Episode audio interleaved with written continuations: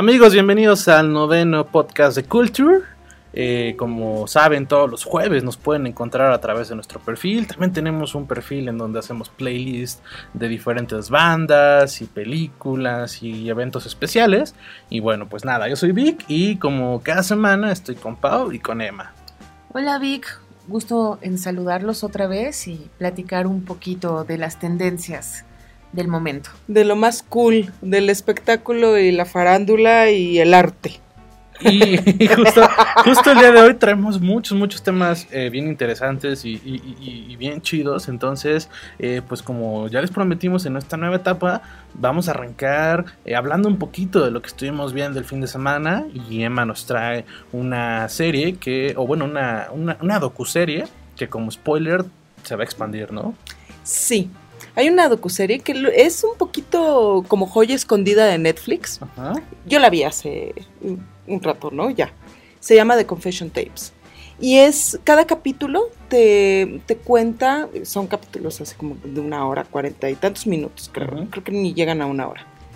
Y te van contando este la, eh, casos de crímenes en los que eh, acusan a alguien y en el interrogatorio, con las técnicas policíacas así de, de interrogatorio, llegan a confesar delitos que no cometieron los sospechosos. Y entonces los, los, los expertos analizan cómo se llevan a cabo estos, estos este, interrogatorios y que, cómo le hace la policía para sembrarte la idea de que, sí, el cuate a lo mejor estuvo dormido toda la noche, pero le siembran la idea de que agarró el cuchillo, agarró la sierra, agarró lo que sea, fue y mató, ¿no? Entonces, ¿cómo les van sembrando en interrogatorios que duran horas, además? Y pues ahora en junio sale la segunda temporada. A finales, Entonces, a finales de junio, eh, a través de Netflix. En Entonces, Netflix. de hecho, junio se me hace el mes más interesante de Netflix. Eh, vienen muy cos- cosas muy padres. Viene la segunda temporada de Dark. Viene Evangelion para los que les gusta el anime. De hecho, son de los mejores animes de toda la historia. Eh, vienen muchas, muchas películas y nuevas temporadas. Entonces, creo que Netflix tiene. Ah, bueno, viene Black Mirror. Viene Black Que sale Mirror. este. de Pero hecho, ya viste ajá, que sí son nada más tres capítulos, ¿o no? De la temporada. Sí. Según yo no han revelado el total de los capítulos, pero sale esta, esta, salen estos Este días. miércoles, ¿no? Ajá, entonces en el próximo podcast hablamos de los capítulos. ¿no? A ver cuántos son. A ver si cuánto- son tres, yo voy No. a llorar, ¿eh? Porque me los voy a aventar en un día. Sí, no. Es que son tres historias que se van a entrelazar y de hecho mencionó el director que va a haber un crossover mejor que el de Avengers. Así, casi, casi. Ay, ay, ay, ay, ay, ay. Habrá que ver, habrá que ver qué tal. ¿Qué tal está? Black, se sopló las uñas y Sí, se ¿no? Se talló. Black Mirror ha sido el caballo de, de guerra de Netflix para las pruebas, para los Sí. experimentos, incluso, o sea, sobre todo con Bandersnatch. Eh, de- por ahí ya me he encontrado un par de contenidos que ya vienen con el controlcito, que significa que son interactivos. Ninguno ha sido tan relevante como Bandersnatch, pero ya hay como tres, este... ¿En serio? Sí, sí, sobre todo en contenido infantil, eh, ya, hay, ya hay programas que son interactivos. Pero, te digo, ninguno... Ay, hay que sacar una lista, hay que chutarnos así navegar, sacar una lista, Sí, ¿no? Sí, Para que la gente sepa dónde buscar. estaría bueno. de acuerdo. Y también era caballo de guerra con eh, la miniserie que iban a sacar por YouTube, que ya la cancelaron. Sí, de hecho, el que siempre no, porque al parecer no, a los fans de Black Mirror no les pareció que pues los influencers que no son actores iban a tener esta participación y hasta Mm. borraron el adelanto de las cuentas Así oficiales. como aquí no pasó nada, ¿no? Trataron de taparlo, pero pues, ni modo. Fue, un- fue un experimento fallido. A mí sí me hubiera gustado ver eh, este, esta miniserie, sobre todo para cojar, porque pu- pudo haber sido eh, la entrada para varios proyectos en miniserie de otras, de otras series.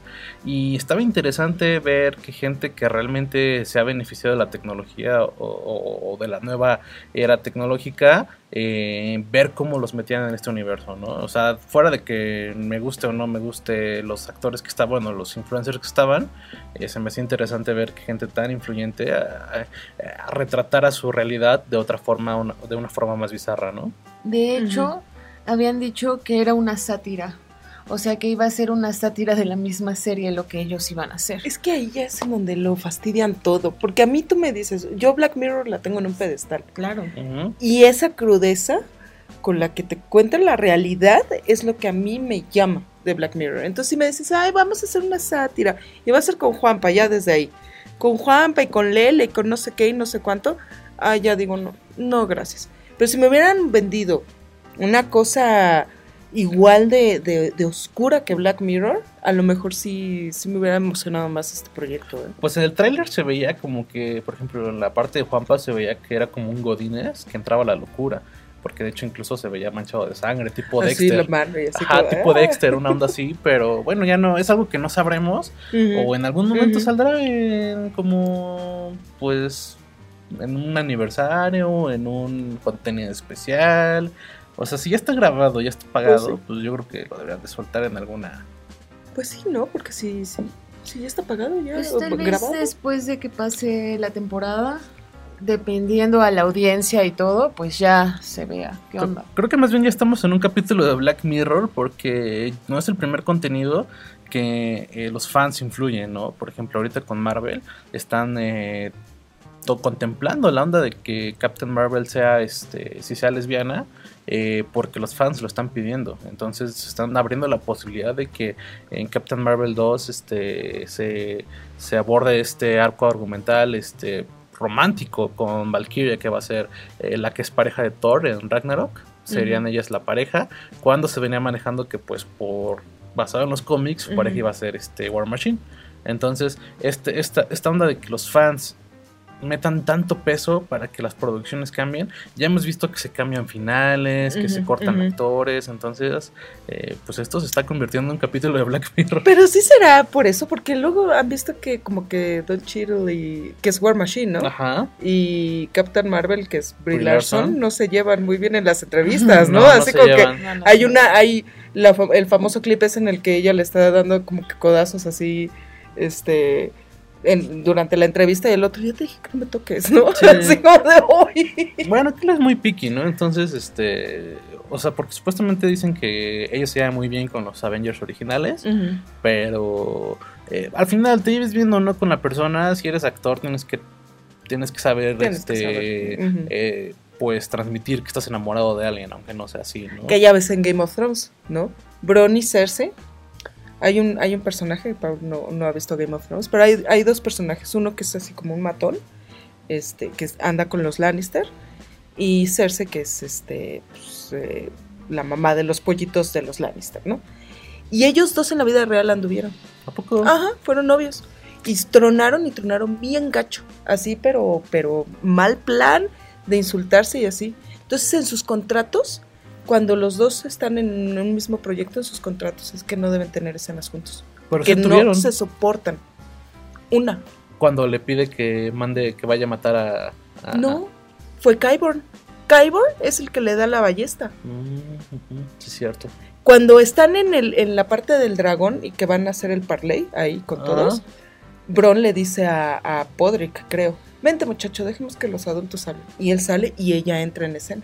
Hay una escena, en las ocho temporadas de Game of Thrones, hay una escena en la que ellos están juntos. Y creo que lo grabaron por separado, porque son tomas sobre el hombro. Mm. Está cañón. Pero, ¿anduvieron antes de la serie o Antes de la serie, Ah, hace Es años. que, es que sí pasa, por ejemplo, en esta serie Girly de Vampire Diaries, o sea, la protagonista se tuvo que salir porque ellos terminaron y él empezó Ah, sí. una relación y... Que también, ¿eh? Yo no sé quién termina con Nia Summer Harlan, ¿eh? O sea, puta madre. Pues, ¿Cómo Qué se mal- le qué atrevió tipo- así? Sí, no, así de, ay, te corto. Ay, no, mi rey. No, no. pero por ejemplo, también, eh, regresando a Game of Thrones, Perdón, eh, Jon Snow, está, bueno, Kik eh, Harrington anda con una, bueno, es esposo. Se casó con Es esposo ajá. de, y tampoco nunca comparten escenas, ¿no? O- Sí, porque, sí, sí. Cuando se van al muro, porque ella es de los salvajes. Ajá, sí, y sí. cuando a él lo capturan los salvajes en la temporada 3 o una cosa así, eh, está con ella. Y es más, es su amor en, en, en la serie.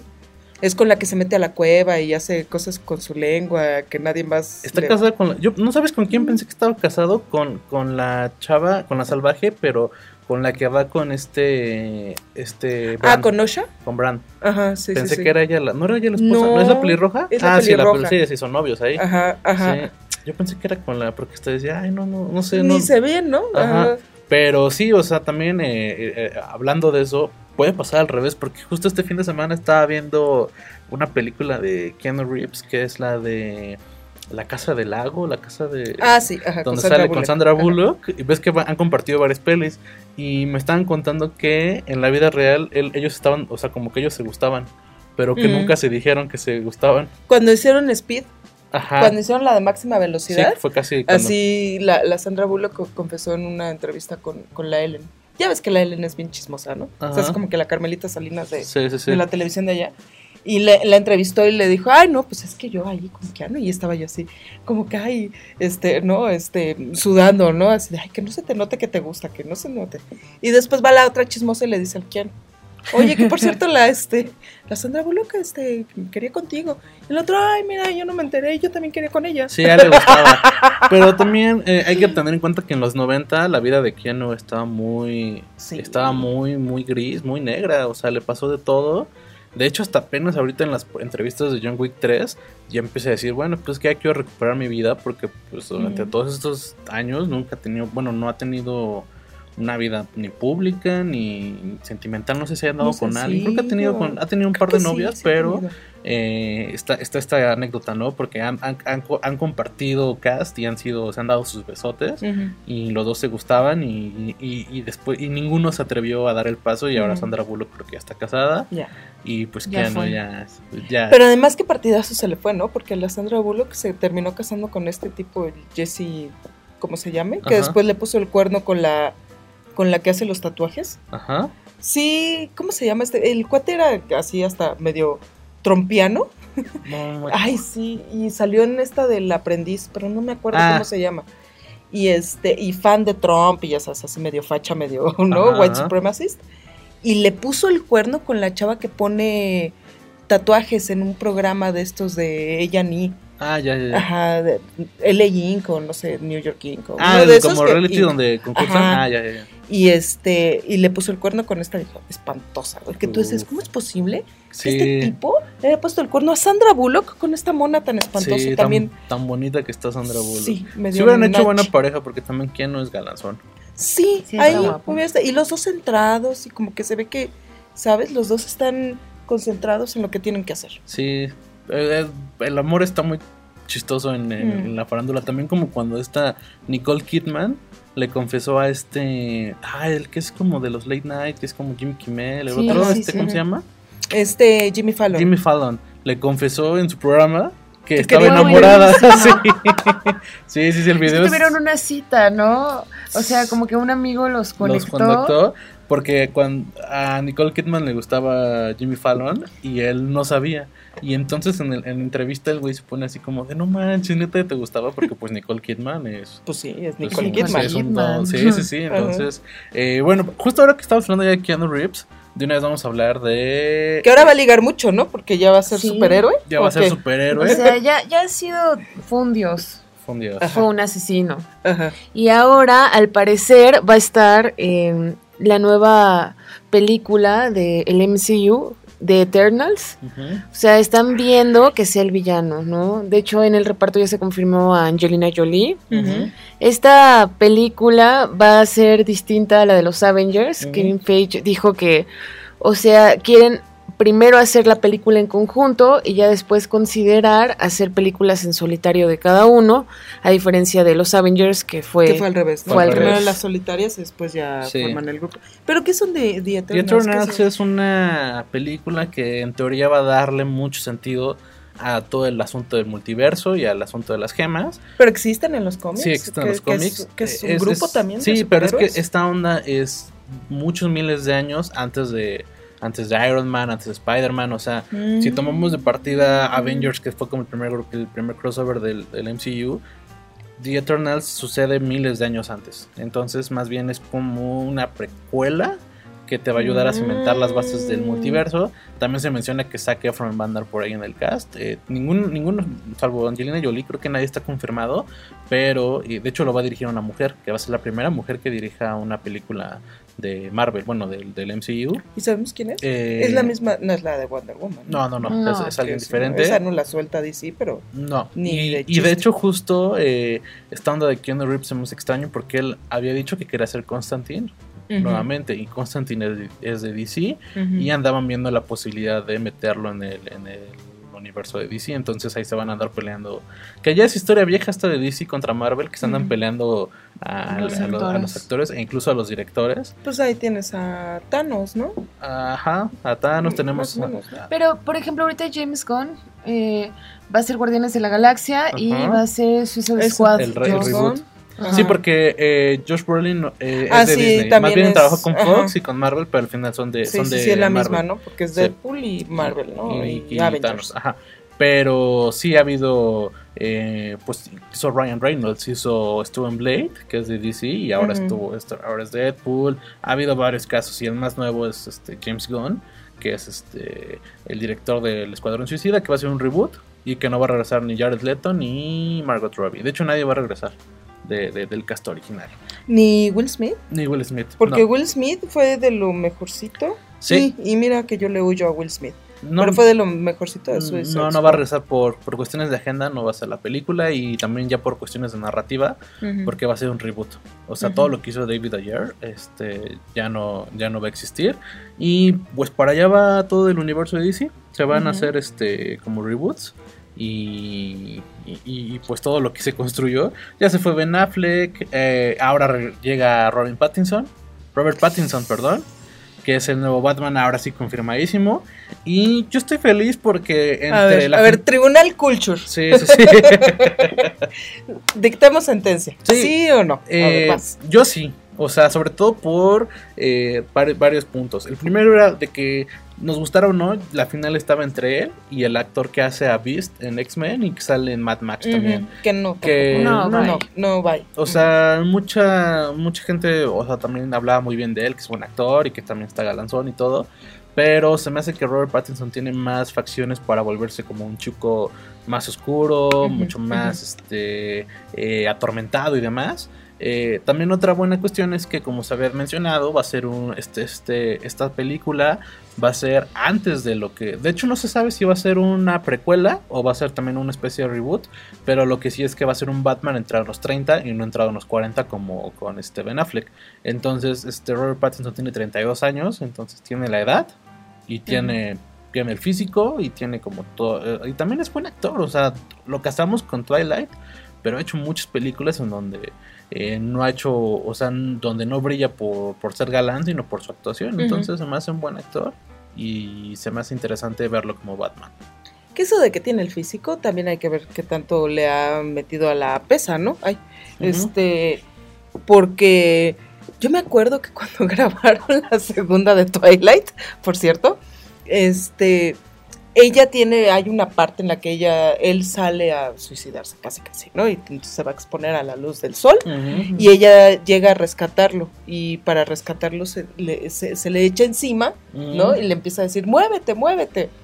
Entonces, como se supone que él es vampiro y está hecho de piedra y es súper fuerte, pues ella tenía como que, que estamparse en él y este y, y él tenía que quedar inmóvil, ¿no? En su eh, eh, delirio aquí, ¿no? Y pues no, ella siempre lo botaba y lo botaba y se caía en las grabaciones, lo tiraba porque pues está bien ñango, güey, no tiene fuerza de Sí, nada. estaba flaquito. Entonces lo tenían que, lo tuvieron que sujetar este personas así de, de la producción, agarrarlo de la espalda para que ella se lo pudiera ir encima Ay, y no tirarlo. No. Entonces ahorita es así como que Flash, güey, yo creo que sí le, sí le gana, ¿eh? O sea, en un- sí, en sí, un- sí, en un mano a mano. Sí. Que digo, también Twilight fue hace más de 10 años, entonces el chavo te Esperemos que te digo, que ya le Sí, haya metido sí. a la pesa, ¿no? Yo, yo creo que él va a quedar muy bien. O sea, como dice Vic, físicamente, o sea, yo sí me lo imagino con la máscara. Tiene. O La quijada, ¿no? Tiene la quijada de esa Batman. mandíbula. Va a quedar perfecto. Y sí, yo creo que estamos muy casados con su interpretación en Twilight, pero ha hecho buenas películas. eh, es buen actor. ¿Cómo cuál? eh, aparte de Twilight. No, aparte. hay varias. Después de Twilight, qué buena película tiene. Es que Twilight A ver, sí van, es un... Está- van, van. bueno, no, los sí. reto, los reto. Está High Life. No sé si la vieron. Es nueva, ¿no? Esa. Ajá, y The Lighthouse También. Y había otra que no Remember Me, no sé si Eh. la vieron, que te saca de onda al final porque la narrativa era completamente distinta a toda la película. Es que al final no ha tenido una película tan famosa como Twilight porque recordemos que fue el RBD de, de Estados Unidos. Estuvo en Harry Potter. Ah, salió en Harry Potter, de hecho fue Pero antes, fue fue antes de Twilight. Twilight. sí, fue antes de Twilight. No, hizo una que fue la que lo, lo- dos, que fueron la- la- las que lo llevaron a, a este estatus de actor serio, ¿no? Una Cosmópolis Y Water for Elephants. y no, es que Water for, Le- for Elephants también fue así como muy maniquea, entonces a yo esa película la odié, pero hay una en la que no me acuerdo cómo se llama, que interpreta creo que a Salvador Dalí o a Mm, y es eh, la historia de amor. No sé si a Salvador Dalí o a García Lorca, uno de esos dos. Y este, no, es que no la vi, pero esas dos películas han sido así como que las que dicen, ay, vela, vela, porque, porque yo me niego, ¿no? Luego a Robert. Pattinson. Vela, este, por esta, para que veas que sí le actúa bien y yo sí me resisto un poco, pero... A mí lo único que me hace un poco de ruido es que para mí eh, no había mejor Batman que Ben Affleck. Eh, o sea, creo que yo sí lo tengo como en un altar. Se me hace el mejor Batman que pudo haber existido. O sea, incluso, ah, incluso sobre... Después que Christian Bale, Es que, no. es que el, to- todo, todo la, la, la- la atmósfera que le manejaban de eh, Batman ya, ya adulto, atormentado, con un montón de cicatrices, tanto eh, físicas como mentales. Entonces, o sea, todo este Batman tan oscuro me, me- encantaba. O sea, el Christian Bale de, de- de, este también es muy importante y, y- y uno muy interesante pero nunca se me hizo tan, o sea, como que el, el Ben Affleck, el Batman de Ben Affleck se me hacía muy con las manos con las manos muy manchadas, ¿sabes? Como Ujú. que se me hacía muy interesante que exploraran todo el todo todo el pasado que tenía. Entonces, este, pues todo se quedó en sueños. Entonces, eh, es lo único que me hace ruido, ¿no? O sea, siento que no sé si lo pueda superar, al menos yo lo considero. Siento que Ben Affleck era un muy buen Batman. A mí mi favorito ha sido Christian Bale. Sí, y esa también dupla el mío, con ¿eh? el director Fuera. Christopher Nolan Fuera. estuvo... o sea, El Caballero de la Noche es una belleza. Sí. Sí, no, no, no digo que esa sean- trilogía. Pero ¿qué irá a pasar aquí? O sea, él va a ser el Batman y le van a hacer su nueva su nueva película de, de origen o qué va a hacer y después lo van a integrar a la Liga de la Justicia 2 o qué, es, qué es que es todo un misterio. O sea, lo único que se sabe oficialmente son tres películas su contrato. Pero recordemos que en este mundo de superhéroes, sobre todo, tres películas no es protagonizar tres películas. Si hace un cameo en Aquaman 2, ya cuenta como una película. O sea, entonces la única película eh, oficial es de Batman, que va a ser este eh, la que salga en 2021. Y no va a ser de orígenes porque la, sinopsis prelimi- preliminar dice que eh, va a ser un Batman entrado en los 30. Entonces ya va a llevar un ratito eh, como defensor de Gotham. Más bien ya lo vamos a tener, o sea, no tan experto como el Batman que vimos en Justice League, pero tampoco tan novato como el de Year One. Entonces, este va a ser interesante también eh, los, los enemigos que le pongan, porque recordemos que eh, no se han hay muchos enemigos míticos que no se han explorado. Eh, de hecho, el que más exploró fue el Batman de este ah, de George Clooney, pero pues está horrible la película, ¿no? Porque ahí sale Hiedra Venenosa, sale Bane, Sale, sale ajá. este Arnold Schwarzenegger Este, como el señor frío. ¿no? Ajá. Ajá, entonces eh, en la nueva trilogía de, de Nolan, pues nada más sale Joker y Bane. Y bueno, Ras, Ra's al Ghul, que también es muy importante. Eh, en esta nueva de Batman, en, bueno, Ba- Batman con Ben Affleck solamente salió Joker en esta escena del Escuadrón Suicida. Ujú, y, y mencionaron al pingüino. ujú. Y ya. Entonces hay, hay, que hay una carta enorme de, De de- villanos. de ¿no? villanos que podrían aparecer. Entonces, de hecho, se manejaba que iban a ser varios En, villanos. do- en dos caras, en la de. mm, Eh, con Jim Carrey. con- Ujú. No, y, y también Nolan. lo Ah, tuvo. sí, sí, sí, también. Sí, pero estuvo ahí. sí, sí, sí, es verdad. Y se, se manejaba que podrían ser varios enemigos, pero muy pequeños. Porque recordemos que Batman es como el Spider-Man de DC, porque son los que más enemigos tienen. Incluso unos muy ridículos, ¿no? O sea, tenemos a este enemigo que es el del calendario. Entonces, hay, hay mucho enemigo por donde rascarle a Batman. Y esa es la primera. Quedarían dos películas que no se sabe si va a ser Justice League o un cameo o va a ser una trilogía nueva con este Ben Affleck que lo que haría sería hacer un reboot de todo el universo DC. Entonces es un misterio. Ay, Dios, es que DC ya no sabe ni cómo arreglar su vida. Ya no sabe. Creo que le- lo que le hace falta es un, es un productor tipo Ke- Kevin Feige Sí. que sea el que una todas las películas porque parece que es como aquí está aquí están haciendo Wonder Woman y acá están haciendo Ajá, este ajá. Aquaman y es como Y de parece ah, como que no hubiera pasillo entre, entre ambos edificios, entonces no, Ajá. no hay forma de comunicarse, ¿no? Sí, y como que cada año hacen una convención donde dicen, ay, vamos a hacer esto, y como que se enteran, ah, no manches, que vas Ah, a hacer mira qué esto. Y, oh, no, pues déjale muevo acá porque yo dije que era, era azul y acá va a ser rosa. Entonces, este, está, está un poco Sí, complicado. sí, el- se ve que ahí les está fallando el grupo de WhatsApp, ¿eh? Sí, sí, no, no hay, no hay un grupo de WhatsApp. Creo que lo, lo recomendamos armar un grupo de WhatsApp. Sí, que se pongan de acuerdo. No, no sé. Sí, porque no, no saben ya cómo arreglar esto. Y Eh, bueno, pues. Eh, ¿Tenemos algo más? sí, yo este, Rápido. este fin de semana eh, vi Rocketman, la, la biopic de Elton John. Que llega unos meses después de Bo- Bohemian Rhapsody, que es como la nueva tendencia de contar la historia de, de- de músicos y cantantes este, con estatus mundial.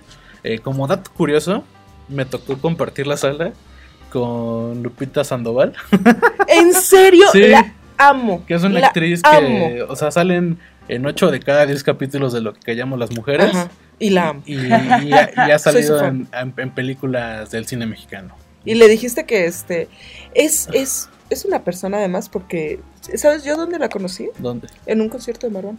¿A poco Ajá, le gusta, es fan de es fan. Y este, y... Ay, Lupita, si nos estás escuchando, te adoro. Soy tu fans número one.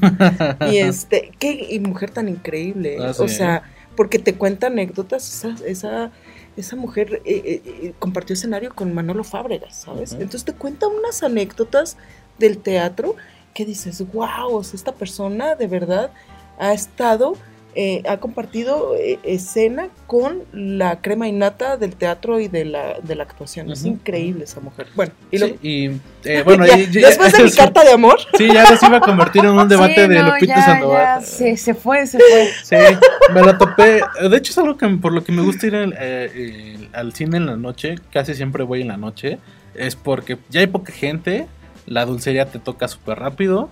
Y normalmente hay, eh, pues te encuentras a, a luminarias, ¿no? En, en- en el cine. Entonces, este, me la encontré a la dulcería y luego resultó que estaba una fila adelante. O sea, estaba yo sentado aquí Ujú. y ella enfrente de mí y se echaban unas carcajadas en la película. Eh, sí, su voz es como bastante particular. Y bueno, nada, Rocketman es una película. No que- spoileré. No, sí, sin yo hoy spoiler. Voy a ir a ver Ah, ¿vas a ir a verla Rocketman. Rocketman. Sí, Rocketman. Está increíble la película, me gustó más que Bohemian Rhapsody. dicen que está mejor, ¿no? que Está- mucho mejor. o sea, yo lo que voy es, si se ganó tantos Oscars este, la peli de Queen, creo que esta tendría que ganar los mismos e incluso Más. incluso más. O sea, tampoco es una... eh, es que también aquí entramos en el asunto de que es un musical. Más que una biopic, es un musical eh, bastante eh, excéntrico en algunos momentos, que sobre todo por ahí se nota la mano que le metió Elton John, porque él, es- él está metido en la producción. Eh, lo que me gusta es que es mucho más arriesgada y mucho más sincera en el asunto de que con, con Freddie Mercury les dio mucho miedo de repente contar su- sus historias, ¿no? Y, y a los cinco minutos de empezar a ver eh, Rocketman te das cuenta que es una película mucho más visceral y mucho más honesta a la hora de hablar de... eh, Elton John no tiene miedo de mostrarse como fue, no trata de santificarse ni decir, ay no, pues yo todo lo hice porque fue la culpa de esta persona. De repente sí peca obviamente en, en hacer más, es- es lo que pasa en todas estas este, películas biográficas, sobre todo cuando el, au- el autor o, o- o la persona que están retratando mete mano, o sea, al final los malos de la historia los vuelve villanos extremos. Se ¿no? hacen maniqueas, ¿no? Sí, sí, sí. El malo es malo, malo porque es malo. Exacto. Y el bueno, bueno, bueno, pues porque es bueno. Y obviamente hay muy poca exploración de los otros personajes. Son los mismos errores de toda biopic. Creo que eh, por, por las mismas eh, circunstancias de cómo son estas películas se cometen los mismos errores. Hay poca exploración en los demás personajes, incluso en personajes tan importantes como la persona que le que eh, el colabora. O sea, recordemos que Elton John eh, hace música y compone, pero él no escribe letras. Entonces toda su carrera ha tenido una persona que le, que le escribe las letras incluso esta persona tan importante se explora muy poquito. Eh, al final es una película de Elton John. Eh, es un musical, de repente si no te gustan los musicales, como es mi caso, hay, hay, números que pues sí, sí quedan un poquito fuera de lugar. Es interesante en algunos porque te cuenta de una forma muy te, dibuja por qué es la canción y qué significa la canción para los autores originales. Eh, entonces te da un poco de contexto sobre si eres como de los que les gusta saber de qué trata la canción y por qué se escribió. Estos musicales te dicen por qué. Pero en, algunos sí quedan un poquito fuera de lugar para mi gusto. Entonces, este. ¿Qué calificación le das? Yo le estoy. De hecho, aún estoy como malabareando un poco la calificación. Porque es de estas pelis que sales del cine y está perfecta, no, no hay más. Pero a medida Pero conforme vas caminando a tu casa, yo así ¿Y la vas pensando? Salí del cine y en lo que iba, en lo que iba, en lo que iba como analizando, incluso eh, le pregunté a mi novia, ¿no? Así de, oye, este, ¿qué, qué, qué, no te gustó de la película? Porque digo, yo salí y me, me encantó, pero siento que no. O sea, salí, eh, como que empecé a analizar y dije, no, bueno, pues sí, pero es que esto no me gustó. O sea, como que es una película que sales y es perfección, pero ya cuando la analizas, tiene obviamente sus errores, pero al final sí es mucho mejor que la de la de Queen. Eh, entonces, en eso no hay duda. O sea que la calificación la vamos a saber hasta que saques tu reseña en culture.com.mx. Ajá, va, va de muy buena a, para arriba. Ok. O sea, sí es una calificación altita. Eh, y nada. Eh, Tienes que ser fan de Elton John para que te guste. Yo soy fan de Elton John. O sea, yo sí. A mí si me dices es un musical y cada dos minutos sale una canción, yo soy feliz, aunque odio los musicales. Yo pienso que eso pasó con Bohemian Rhapsody, que el fanatismo hacia Queen y que te emocionaba, o sea, empezó a sonar We Will Rock You y todos así como en la sala se emocionaron. Yo creo que sí deberías ser, o sea, al menos conocer su música para divertirte. Yo no la he visto, eh, de hecho vi una nota que en Rusia eh, censuraron las escenas gays y de drogas. Y Elton John está súper molesto porque dijo, ¿cómo es posible? O sea, ¿en qué, ¿en qué época estamos ahorita, no? Es que Bohemian Rhapsody sí terminó siendo muy moralina, ¿no? O sea, sí, muy persinada. Fue así como de este la, el estilo de vida, ¿no? De, que es algo que me, que me choca, ¿no? De Freddie Mercury, lo llevó por una espiral, este, ¿no? De decadencia y tal. Y fue cuando ya dejó todo eso, ¿no? Que ya, este, se pudo reunir otra vez con el grupo, ¿no? Ese discurso yo lo di en Bohemian Rhapsody. Y por mucho que amaba yo las canciones, de verdad yo salí súper molesta del cine con esta, con esta película. Y con Elton John siento que sí va a ser más abierto en cuanto a su sexualidad, en cuanto a sus vicios, en cuanto a sus fallos y triunfos. Sí, a los cinco minutos, te repito, a los cinco minutos sabes que la película es mucho más abierta en ese sentido, en mm. ese apartado. Eh, Sí tienes que ser fan de Elton John porque al final como es un musical, eh, también aquí hay errores de errores como de, de cronología de repente aparecen canciones antes de su tiempo, de repente las canciones justifican mucho la, la, guía que lleva, de repente he visto que gente la compara con Across the Universe de, los Beatles, porque al final las canciones son las que guían la, película y la historia, cuando al final tendría que ser la vida misma de Elton John la que guíe las canciones. Entonces, eh, tampoco en, en, Queen, si mal no recuerdo, de repente si te decían, ah, esta canción se llama tal, esta canción se llama tal, en, en, esta en Rocketman como que asumen que la gente que la ve es fan de Elton John porque nunca menciona nombres de canciones. Simplemente las ponen y las tienes que ubicar. Y digo la magia radica en cuando empiezas a, a ver o sea es como un musical tipo gris, tipo así, donde pasan como muchas cosas, eh, pero poco a poco los elementos dicen, ah, por eso esta canción se llama así, y por, esto, por eso esta canción cuenta de esto. Eh, entonces, obviamente, canciones como Your Song, I Still Standing, eh, mm, la de Crocodile Rock, todas estas canciones tan importantes, Rocketman, por supuesto. Ay, nada más spoileame una cosa. No. Sí. My Father's Gone. ¿Sale? Eh, eh, ah, sí. Ok. Ya, eh, lo único. Y, voy a saber por qué. ¿Por qué la canción? La, la vida ah, de Elton John, bajo sobre todo la vida familiar de, Elton John, no, se, no se explora tanto, pero sí tiene momentos donde, donde si quieres llorar de repente, o sea, de repente al pobre falta que le orine un perro nada más.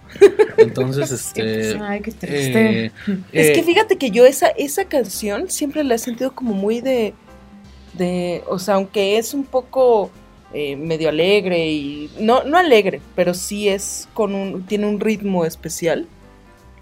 Yo lloro, ¿eh? Sí, yo también. lloro, yo esa sí la, la pongo en la carretera y puedo terminar así en las lágrimas porque se siente que es desolador. Algo que es- también es bien interesante es que a pesar de que las letras las hace alguien más, eh, eh, al final terminan siendo sobre la vida de Elton John. O sea, de repente ahí se nota la cercanía que tenían, tenían esto- este par, porque al final las canciones hablan sobre la vida de Elton John.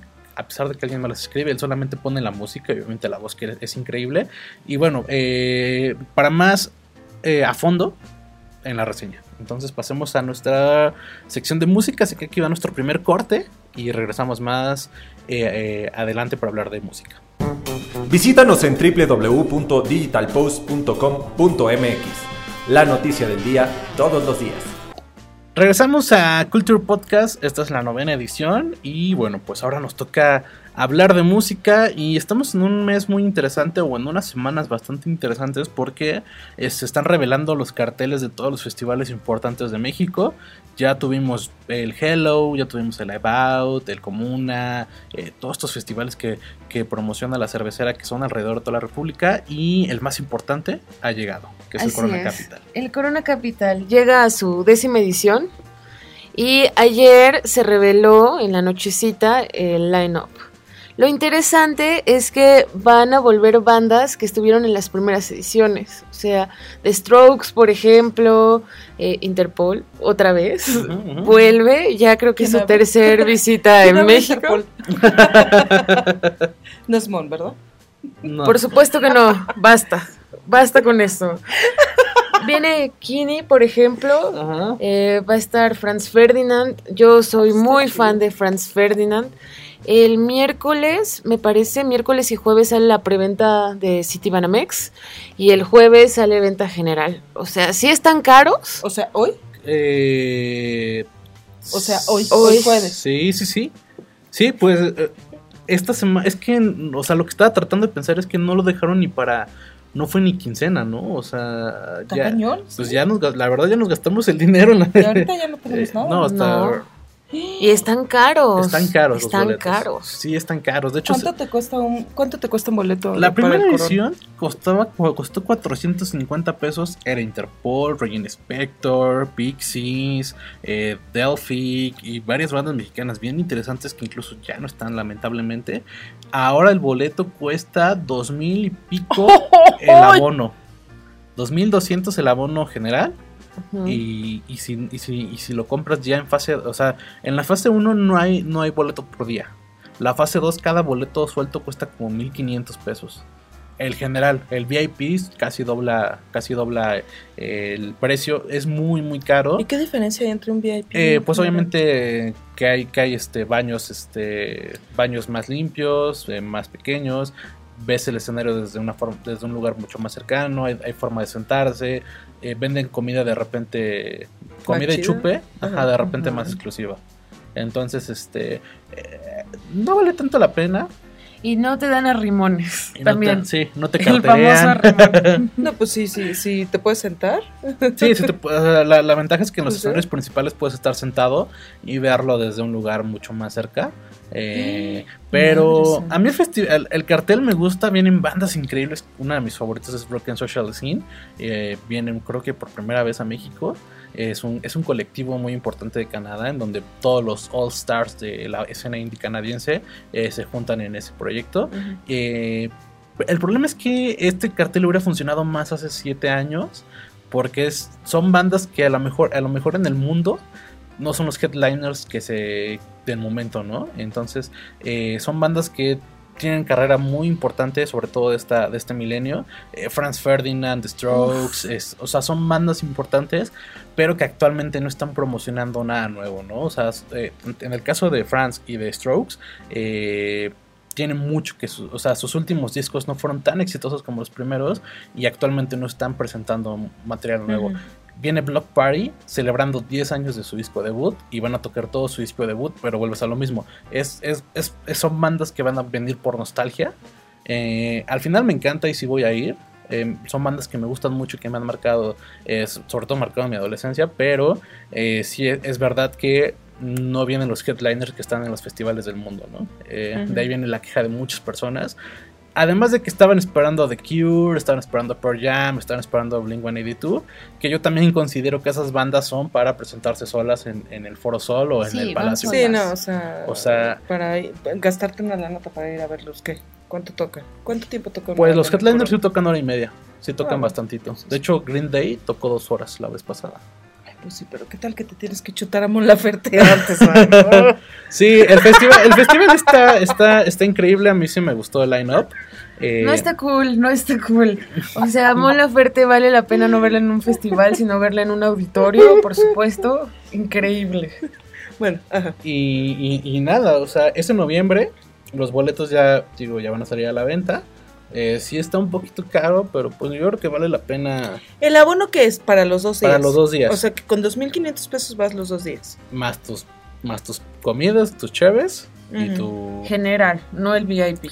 Sí, El VIP ya está como en 3.800 para los dos días, 2.500 un día. por ejemplo, viene Wizard también, eh, viene Billie Eilish, que muchos la están, criti- la están criticando porque al final es una artista relativamente nueva, pero creo que ahí es justo... Y la ponen Sí, como... Pe- headliner. pero eso pasó, en el 2017 vino Dua Lipa, ¿no? Ajá. Y pues ahorita está cañón a Dua Lipa, entonces al festival le gusta tener este tipo de aperturas musicales que son promesas para la Un- próxima escena, Un, claro. plu- un plus del Corona Capital es que ha sido el festival que ha traído artistas un año o dos años antes de que sean estrellas mundiales. Una, en una edición trajeron a Sam Smith cuando no era nadie. Estuvo en un, estuvo en, casi abrió un día, uno de los días, uno, uno de los escenarios. Al año siguiente llenaba Auditorio Nacional y llenó este, venues en todo el mundo. Lo mismo con Dua Lipa, ya la vimos, o sea, ahorita es la artista de las más top. Y en- en- en- cuando vino Corona Capital también estuvo en un horario muy temprano con su traje de Kill Bill. Entonces, este, eh, creo que eh, Corona Capital hace muy bien esa chamba en traer artistas que van a ser eh, eh, estrellas. Ajá. Y bueno, también viene Cat Power, Tudor Cinema Club, The Raconteurs, que es uno de los proyectos alternos de Jack- White. Es uno de los artistas más famosos. Y bueno, aunque no es Headliner, va a estar ahí. Viene Travis también, viene Block Viene Party, eh, Broken Social Scene, Dear Projectors. Eh, Viene. Tudor Cinema Club, que estuvo en la primera edición Sí, también. Y viene con nuevo disco. Entonces, este. eh, va a estar bueno. Va a estar muy chido el Corona Capital. Y pues nada. Ahí en noviembre estaremos eh, llevando un poco de la cobertura de lo que va a pasar. Bien. Y bueno, mientras tanto, en conciertos. eh, la Ciudad de México se vio un poquito. Hace unas semanas nos reíamos. Porque eh, en Colima.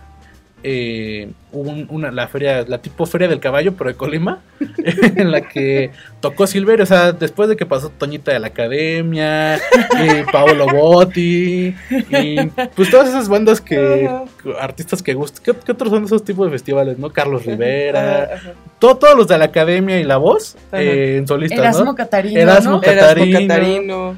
Eh, Bueno, depende, ¿no? Porque el Yajir ya no te, ya no va a la No, feria, ya, ¿no? ya, tu ya. Yuridia ya no va, ya no va a lo que no, viene si no es auditorio o algo, no, no va, ¿no? Tu tocayo, Víctor García. Víctor. García. Víctor García también es mucho de, de, de palenques y esas cosas Pero y pues mi, mi Raúl Sandoval y todos esos. ¿No te viene siendo tu Miriam? mi Miriam, este. mi- no hay mejor ejemplo. ¿Se, se dan cuenta? O sea, ¿cómo, No. ¿cómo catalogas a ellos y critican a Mon Laferte? Sí. No, no puedo, no, no, No, puedo no. con ustedes. No puedes O sea- comprar a Toñita de la Academia con Mola Fer. Jamás.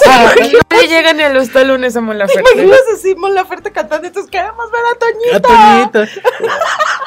Y Mon- Eso jamás va a pasar ni soñando. Y Mon Laferte así de, ya viene su. Toñita, ya. Ya, ahorita, viene. ahorita nos toca a No se la pip, ¿no? Bueno, después de ellos tocó Silverio. Silverio es un artista eh, muy famoso aquí en la Ciudad de México. Eh, él, es, él, es él está en Titán, que es con este Jay de la Cueva.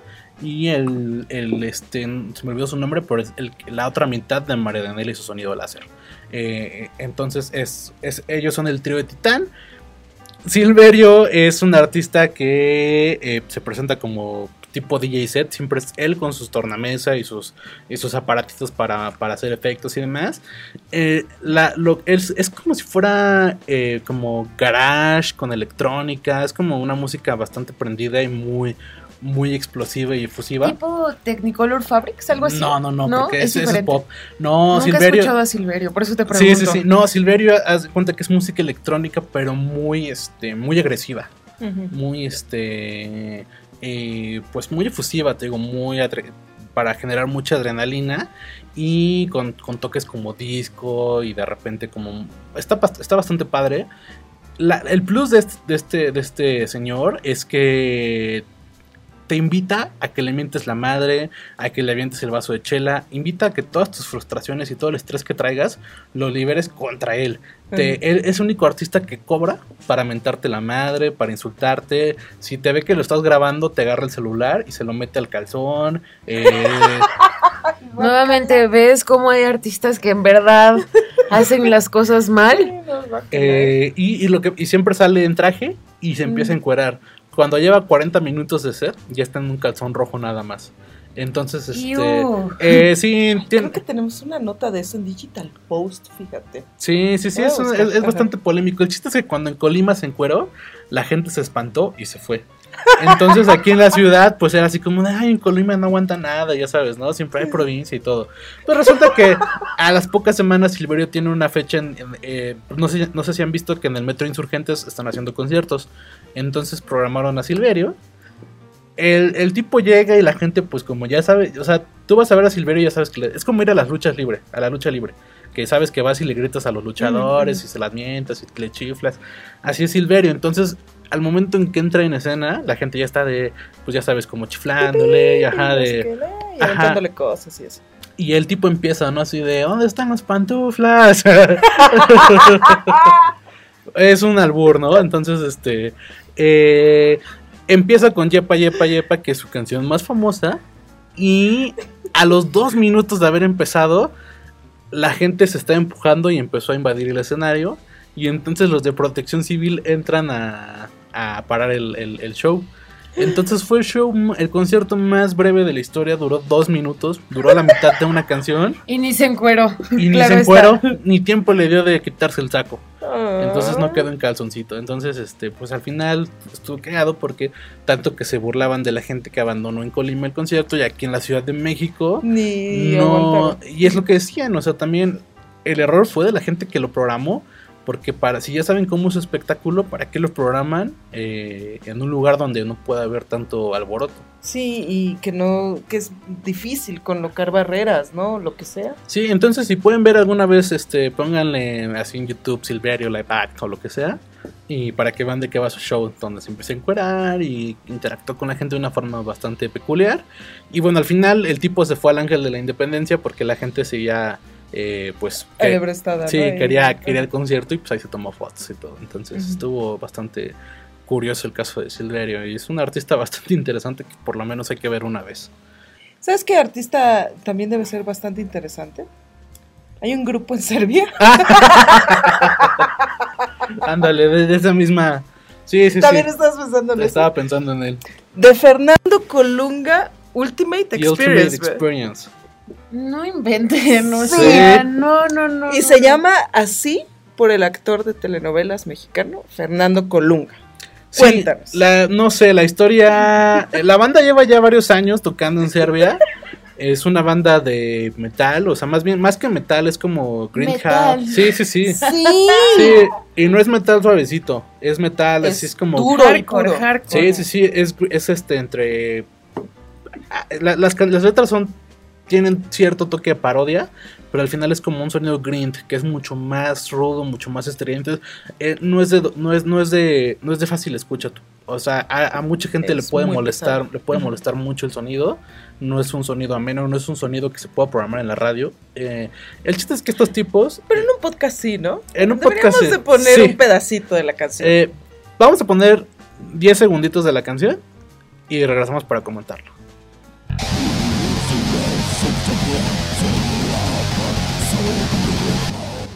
Pues ahí está Fernando Colunga y Ultimate Experience. Es una maravilla. La banda, no, nadie sabe por qué. eh, alguien la conoció y la, la hizo viral en redes sociales. Incluso la banda ya se enteró que en México es tendencia porque empezó a tener, a tener muchas reproducciones eh, en sus plataformas. Y bueno, pues ahora la teoría es que a lo mejor en algún festival se los traen aquí a México.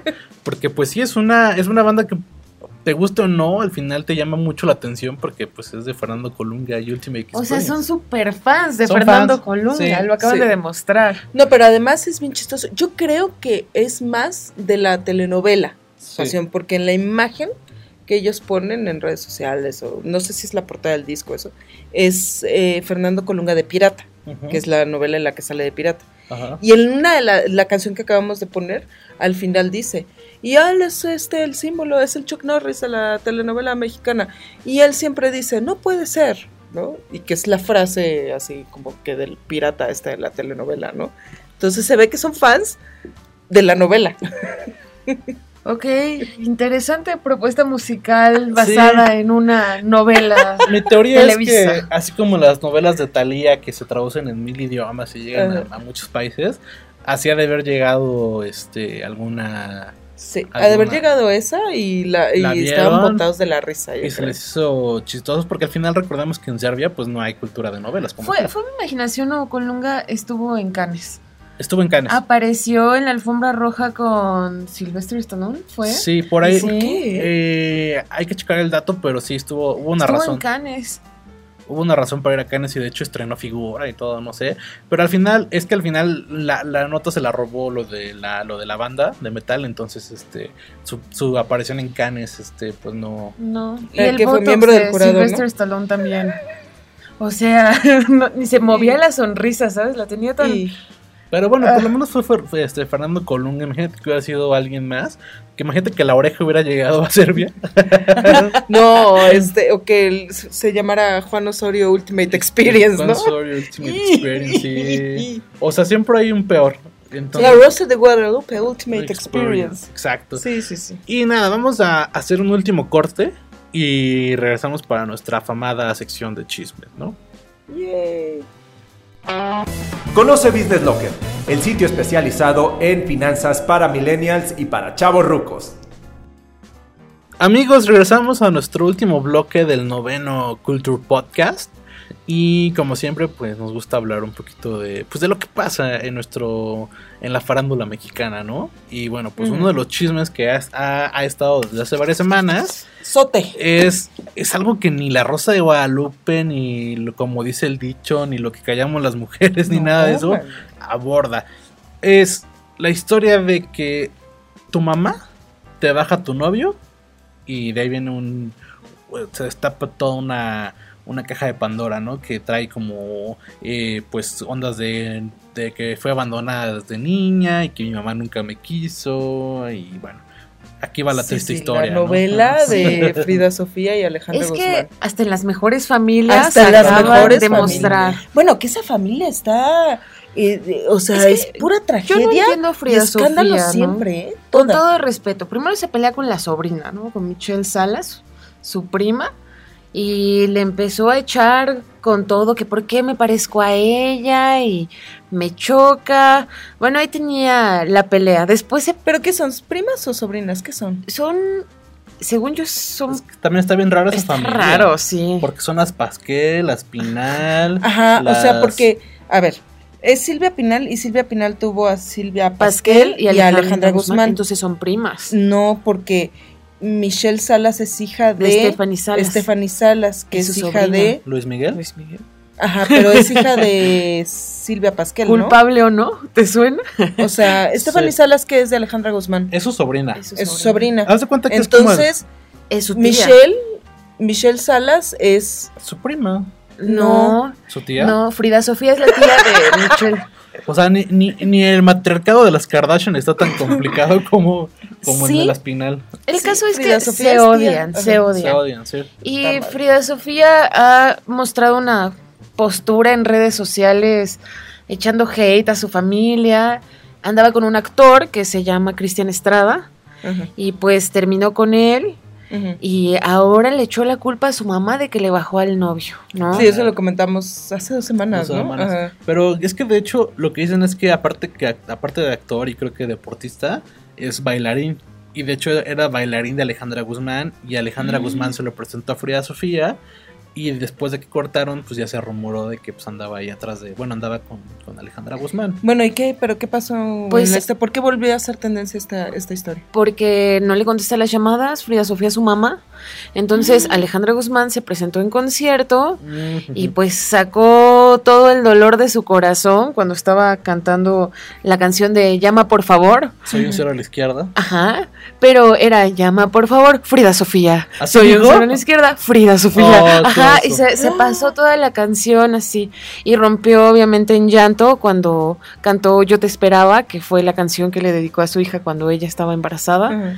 Y pues, pues nada, ya demostró que su hija no quiere hablar con ella. De hecho, Frida Sofía publicó en sus redes sociales un WhatsApp donde le dice a su mamá que no le baje al novio, o sea, que es su exnovio, que no se meta con él No. y, y todo el show. ¿Sí creen que, se, que le bajó el novio? No sé. Es que, o sea, creo que Alejandra Guzmán se siente chavita todavía. Sí. Y. Y además vive la vida así rockera, ¿no? Según ella. bueno, y entre comillas, ajá, sí. Anda con el que trafica caca y se mete cosas en las nalgas, ¿no? Sí. Y- no todo el tiempo, sí. Entonces así como de pff, ay, sí. Que también, bueno, yo, yo apenas vi una entrevista de Frida Sofía donde decía que sí iba a hablar con la mamá, pero frente a las cámaras. A mí ya se me hace eso más. Ay, ya, ya, ya, ya es. eh, más querer publicidad, Ay, porque. sí, ya es too much. O sea, al final a mí, o sea, por ejemplo, particularmente a mí no me gusta Alejandra Guzmán, o sea, pero eh, tiene una carrera bastante larga y, y tiene un montón de dinero y sigue haciendo conciertos y demás. Frida Sofía mm, no se me hace, no está fea, pero no se me hace tan, tan guapa como... por- Ni tan relevante, ¿no? Ni- ni Porque, te- ¿Qué hace? Ajá, Así que digas, Es la hija de Alejandra Guzmán. si no ya. incursionó en el mundo de la farándula, México hubiera perdido Mira, qué? No es, Nada. no es actriz, ahora quiere ser cantante, está promocionando un sencillo que está medio chafilla. Eh, es mo- bueno, se, se- se maneja como modelo, ha, ha posado desnuda y demás, pero vuelvo a lo mismo, a mí no, es- a mí no se me hace tan guapa. Pues si está promocionando el sencillo, ya sabemos por qué está todo este alboroto. Sí, ¿no? Sí. yo Incluso el novio sí. diciendo que se había abortado y eso, ¿no? Porque Ah, también está bastante ¿no? de que abortó, ¿no? Sí, abortó, no sé, a mí se es me hace mucho, muy es eso. Es telenovelesco esto. No Es está bien. Sí, no, eh, a mí también se me hace un poco, o sea, a lo, me- a lo mejor el asunto sí empezó como algo que traía de adentro y como vio que tuvo tanta relevancia, eh, ya lo está haciendo, digo, ahorita está exigiendo, está, exigiendo cámaras para su encuentro con, con Alejandra Guzmán y vaya, igu- igual hasta vende la exclusiva eh, a alguna revista, ¿no? Lo que sea. Entonces, eh, ahí, ahí está como el, el chisme de...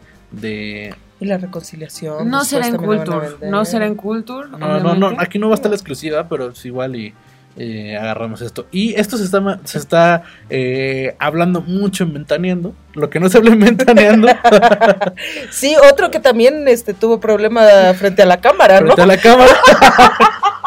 De lo que no se ha hablado en Ventaneando es sobre los leaks de Daniel Bisoño, ¿no? Y Huicho, ¿no? Eh, y Huicho. Bueno, Manzano, Manzano y Huicho. Resulta que en un, en, un- en un programa eh, eh, de, de YouTube, este, un periodista bastante, eh, que es como el tipo el vaya vaya y todo Eh, eso. Periodista, ¿no? Ajá, sí, de le esos- ponemos ahí como De, de- de estos como- comillas. ajá. Eh, de- resultó que supuestamente tuvo, encontró una fuente que estaba buscando quién filtrara unas conversaciones, videos, fotos de Daniel Bisoño y su supuesto exnovio. Eh, de- recordemos que durante muchos años se ha hablado sobre la sexualidad de Daniel Bisoño y él siempre la ha escondido, siempre se ha, se ha mostrado como heterosexual, incluso se burla de Pedrito Sola eh, por sus preferencias y él ha tenido, ha Y, andado pues, con, ha estado casado y ha todo, estado ¿no? casado, ha andado con este Andrés Calona, con Mariana Ochoa, que, era de que es de V7, y pues dos, tres actrices que pues la verdad sí están guapet- guapetonas. Eh, pero siempre se ha hablado sobre su sexualidad.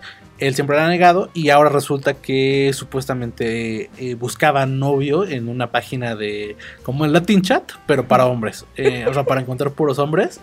Y el chiste que contactó con un chavito. El chavito también a mí se me hace como que se muestra muy inocente. Ahorita ya tiene como veintitantos años, 27 yo creo.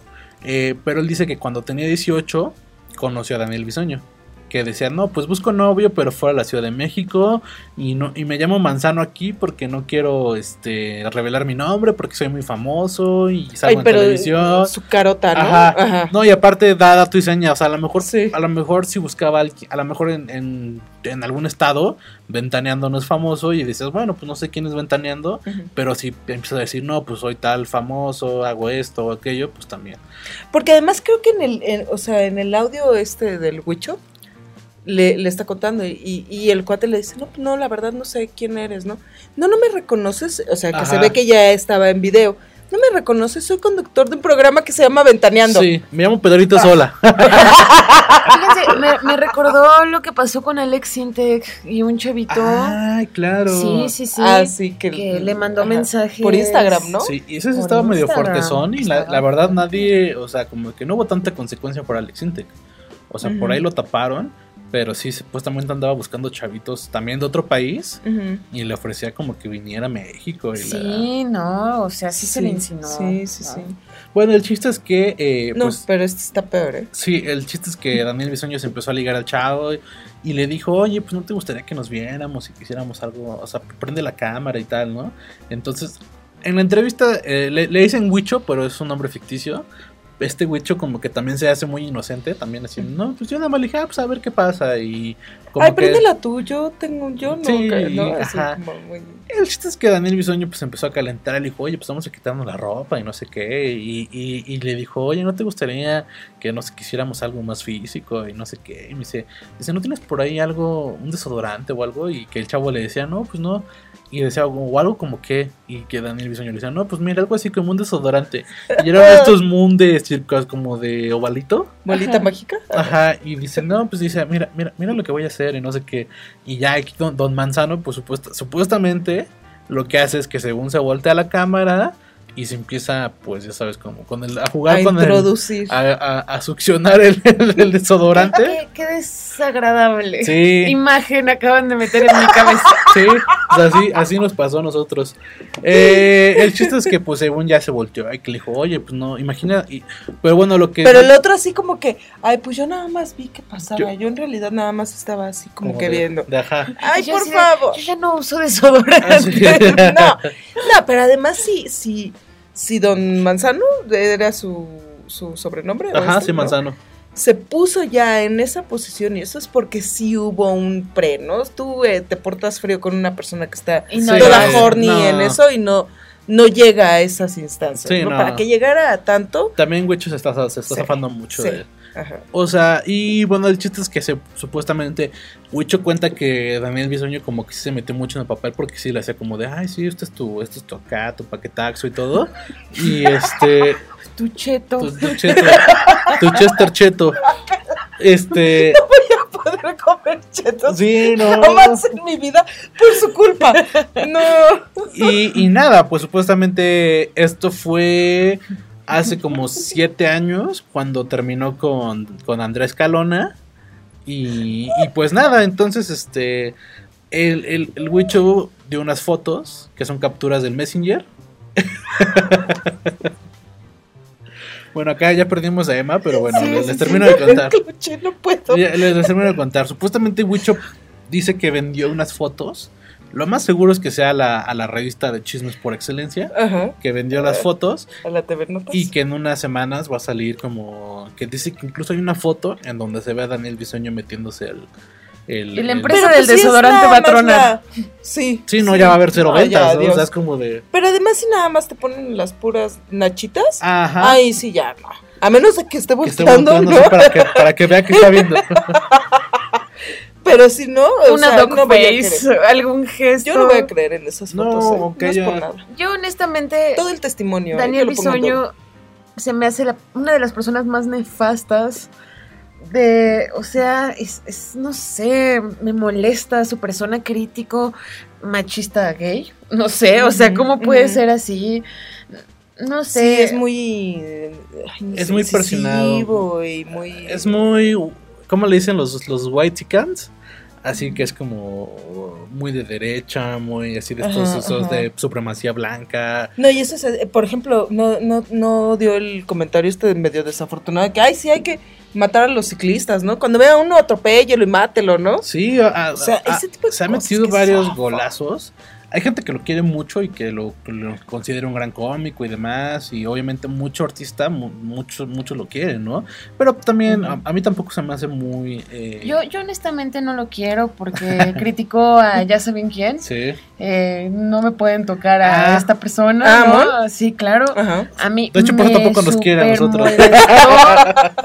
Así que, es, que Pau. se metiera con, Sí, ¿qué le con dijo? ¿Qué le dijo? Pues, Pues es que... Fue la vez de las escaleras eléctricas que. Mon pues no la dejó, o sea, hubo un show en una firma de autógrafos, Ajá.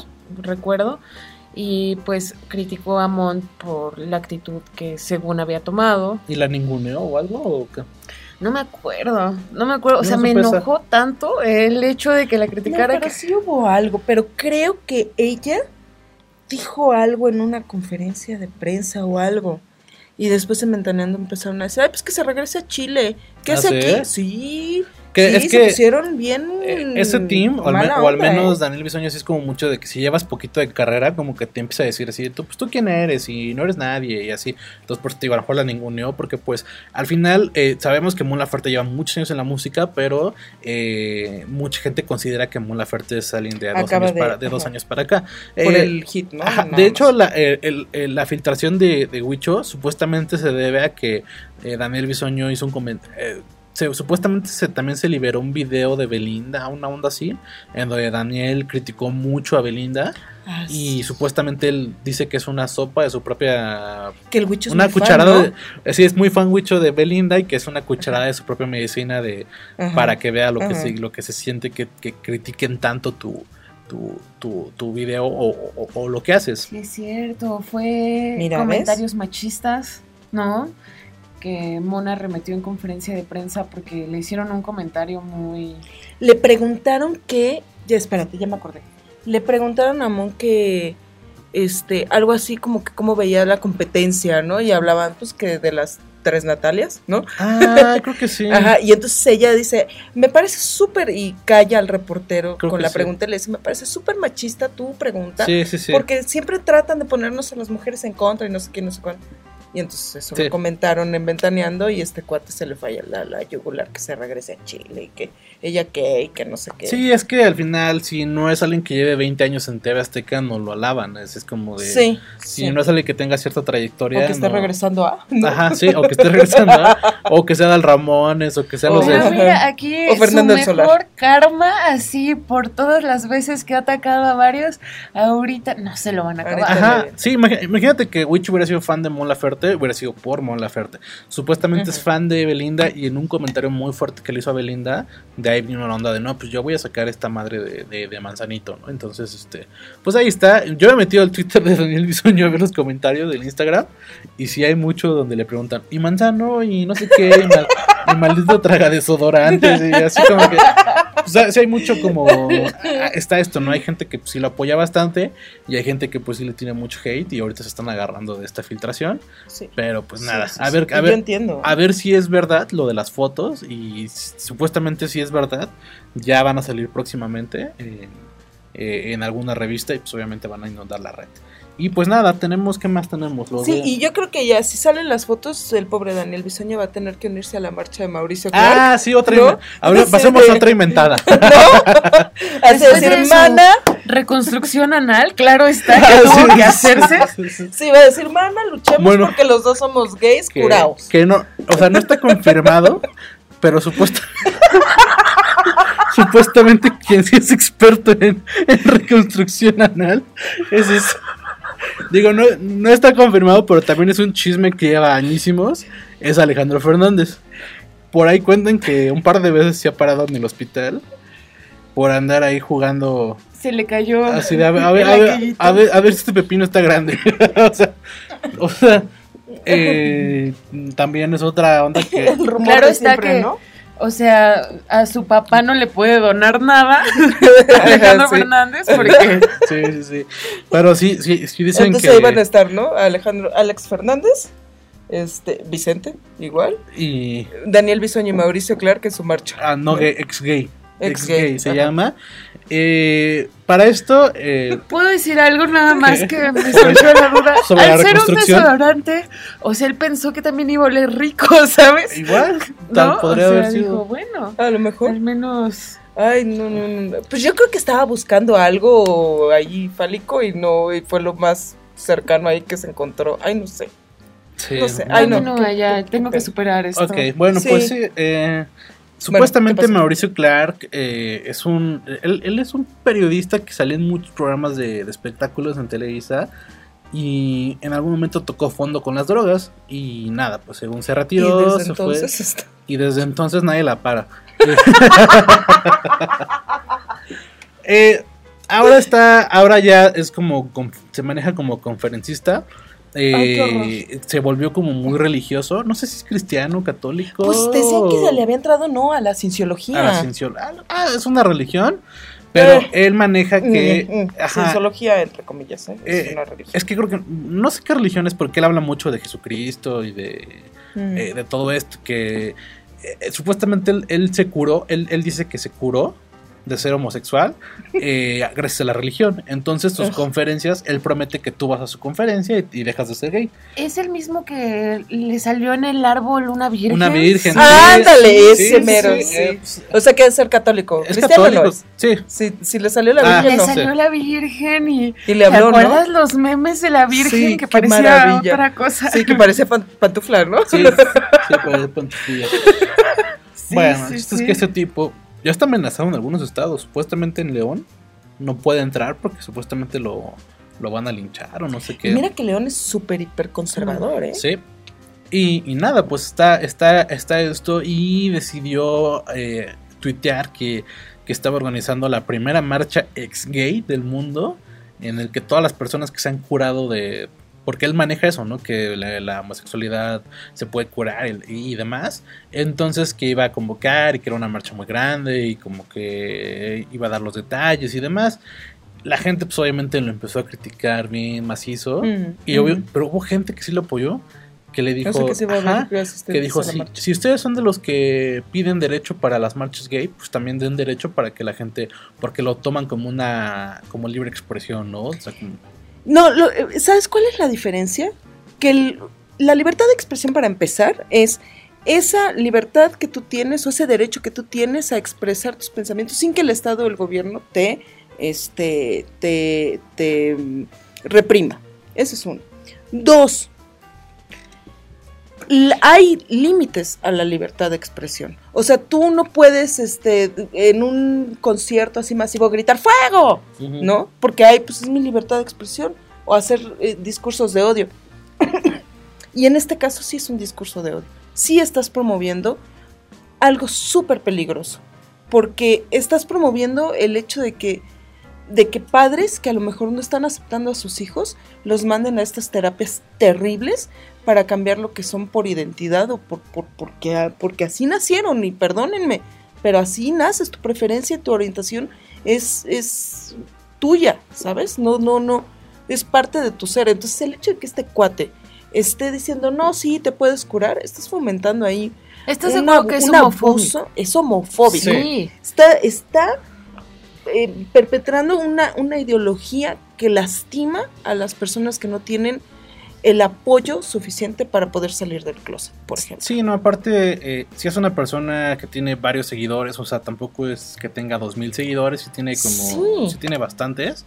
Digo, no muchos como otros artistas, pero al final eh, su mensaje puede llegar a personas que, o sea, digo, ya es el siglo. XXI, pero al final todavía existen personas vulnerables que a lo mejor cuando están apenas descubriéndose es como de, como- obviamente ha habido mucha gente que tiene estas dudas, ¿no? De, de, oye, esto sí es verdad, eh, se pasa, es temporal, o incluso padres que traen una escuela mucho más, este, pues, más vieja, por así decirlo, que digan, no, ya ves que sí es, a fuerza sí es Ve una enfermedad. sí te, sí- sea- y sí te puedes curar si te mandamos a la iglesia o te mandamos con el padrecito, Sí, ¿no? Y en Estados Unidos hay un buen de casos en los que era así como de que mis papás no lo aceptaban y decían, sí te puedes curar.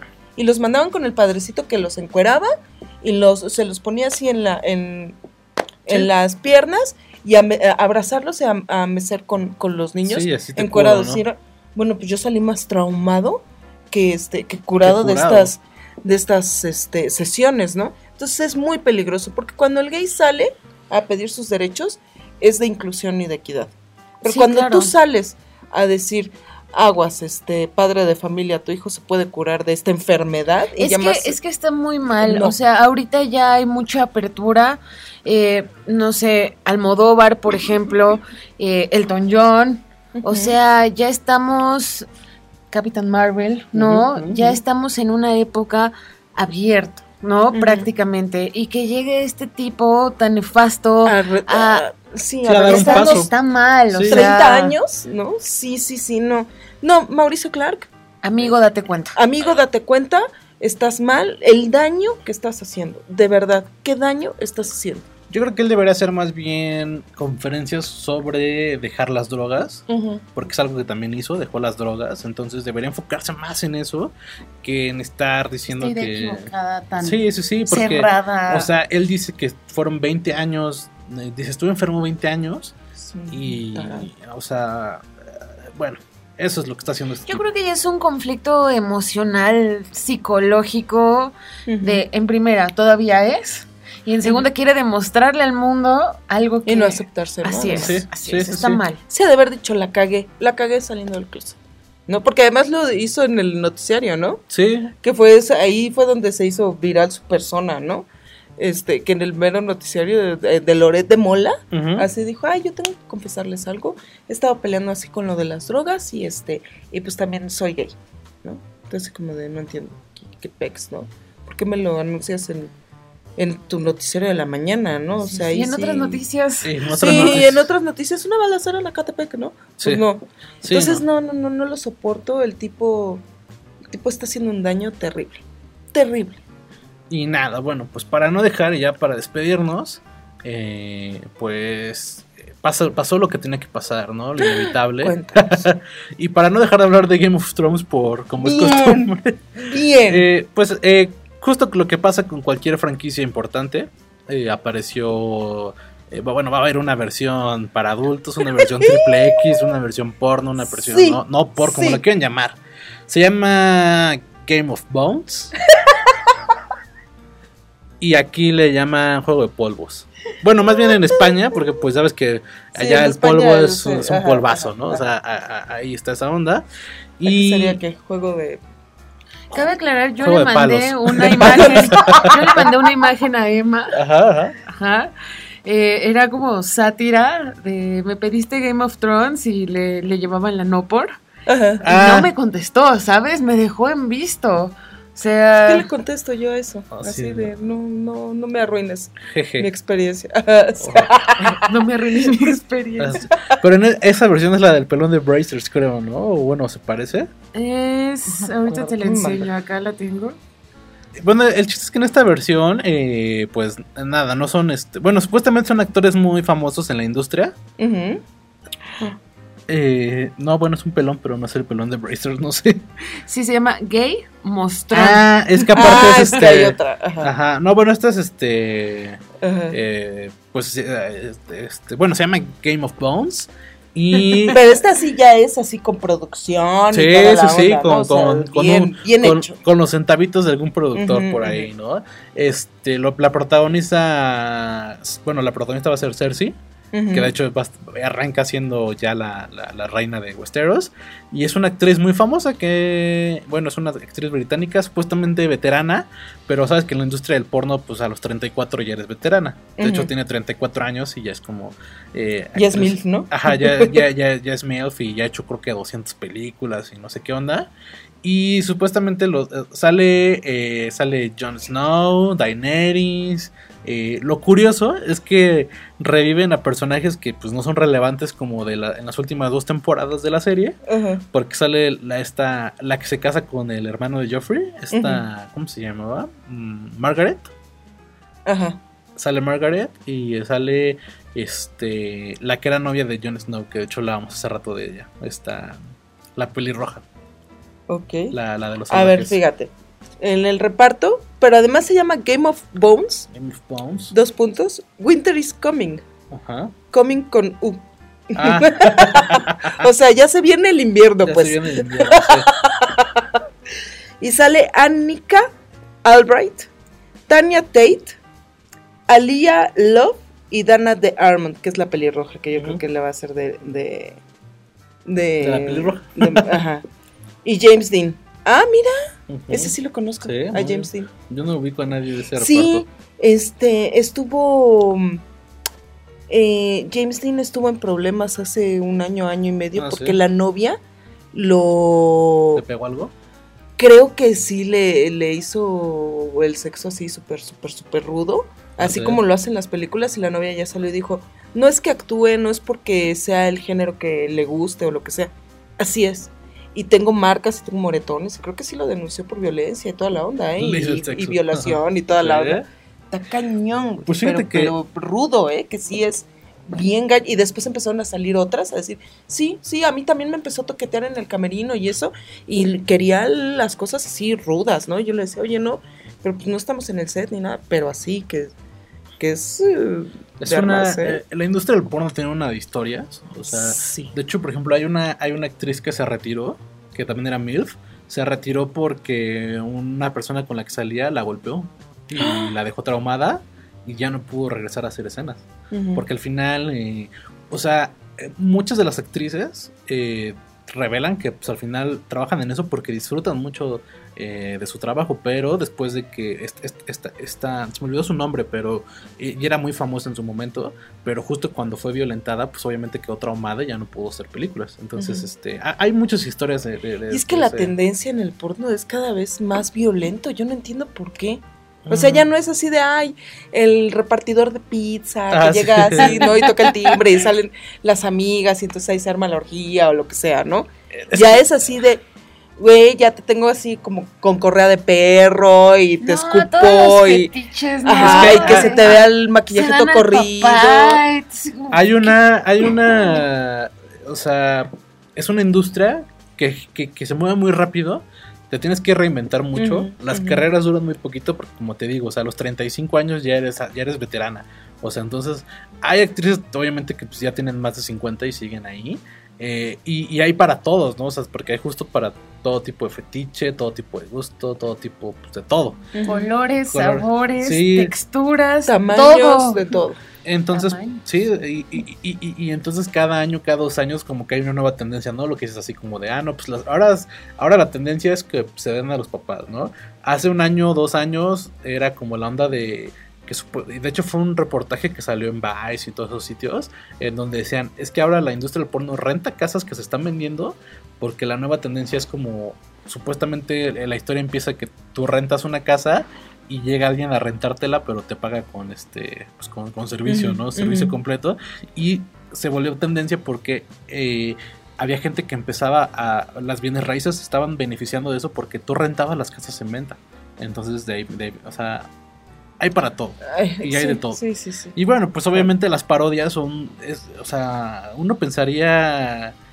Eh, que no, pero las parodias de que de Scooby-Doo, que de Dragon Todo. Ball, que de Harry Potter tiene su parodia. Avengers, incluso Roma tiene su parodia. ¿No te acuerdas el meme que salió? De- creo que esta No me de. acuerdo. Bueno, o era un ¿Roma meme. tiene? O era un meme.